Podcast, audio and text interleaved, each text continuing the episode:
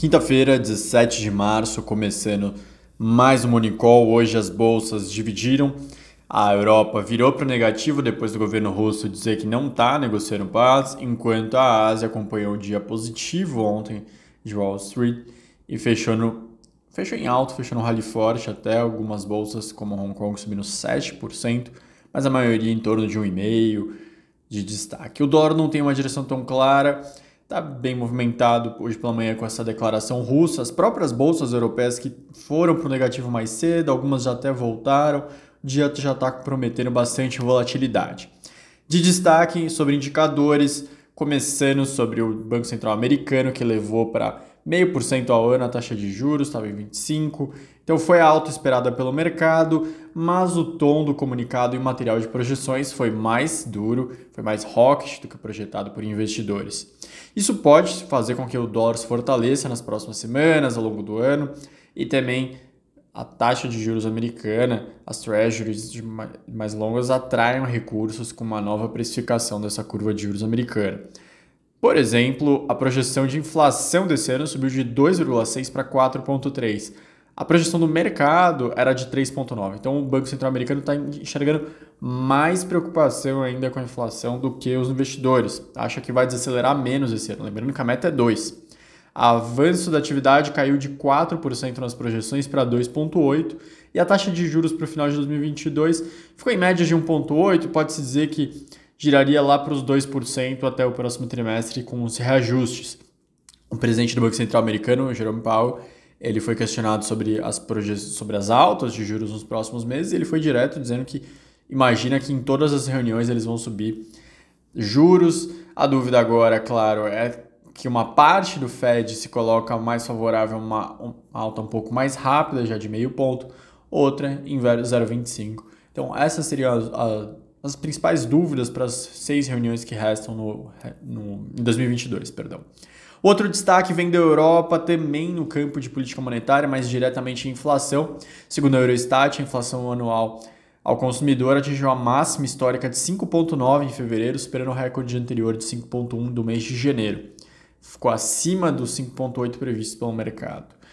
O CPI ele proje projeta, não, ele pressiona o Banco Central Europeu para apertar, para começar a subir juros esse ano também diante da meta de 2%, cada vez ficando mais e mais distante. Isso já provoca um racha com banqueiros centrais dos países mais ao norte da Europa pedindo essa alta de juros, enquanto os mais ao sul entendendo que é necessário aguardar mais um pouco. E vamos continuar no mesmo tema, mas falando agora de Brasil, porque ontem o Copom também subiu juros em um ponto para 11,75. A decisão era aposta majoritária dos investidores e representa uma desaceleração. Na reunião de fevereiro foi uma alta de 1,5.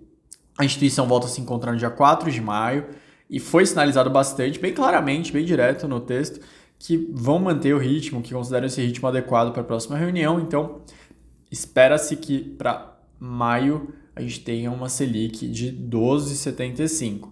Sobre o comunicado, ainda ele fala que vai levar para um território ainda mais contracionista diante dos choques de ofertas acumulando. Citou o confronto entre Rússia e Ucrânia como mais um uma pressão nos preços via oferta, que isso pode impactar, que eles estão avaliando. É claro que na ata eles vão ter mais tempo e depois com as entrevistas dos dirigentes para esclarecer exatamente o quanto que eles estão confortáveis ou não com os próximos passos, se ainda está muito aberto, se está menos aberto.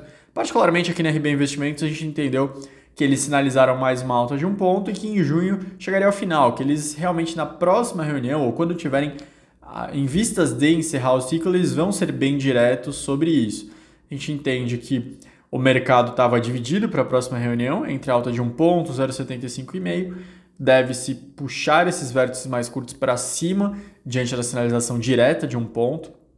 E a dúvida, claro, fica em até quando vai essa alta de juros. Se vai encerrar em 12,75, a gente entende que vai chegar nos 13,25 com uma derradeira de meio ponto em junho.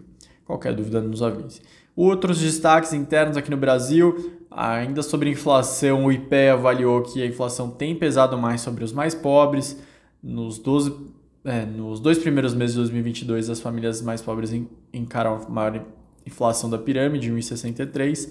Em 12 meses, o quadro se repete, mais pobres com 10,9% na cesta de consumo, enquanto os mais ricos estão com 9,7%. A inflação de 12 meses para a família de renda mais baixa se deve às altas do grupo de habitação, em razão dos reajustes de 28% de energia elétrica, 27% de, de gás de botijão, também alimentos em domicílio, 8,6% de carne, 19% de aves, 43% de açúcar, 61% de café, e alimentos têm peso de 22% nas cestas dos mais pobres, enquanto nos mais ricos pesa só 7,1%.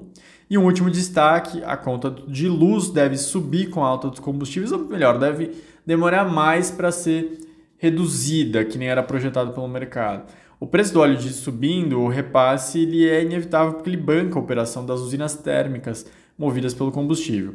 E elas continuam a operação por dois motivos. O primeiro é para garantir preservar o reservatório da hidrelétrica. E o segundo é que a térmica e óleo, a óleo são basicamente a única fonte de energia elétrica para centenas de municípios do Brasil que não estão conectados ao Sistema Nacional de Transmissão de Energia. Eu me despeço nessa quinta-feira. Um bom dia a todos até amanhã.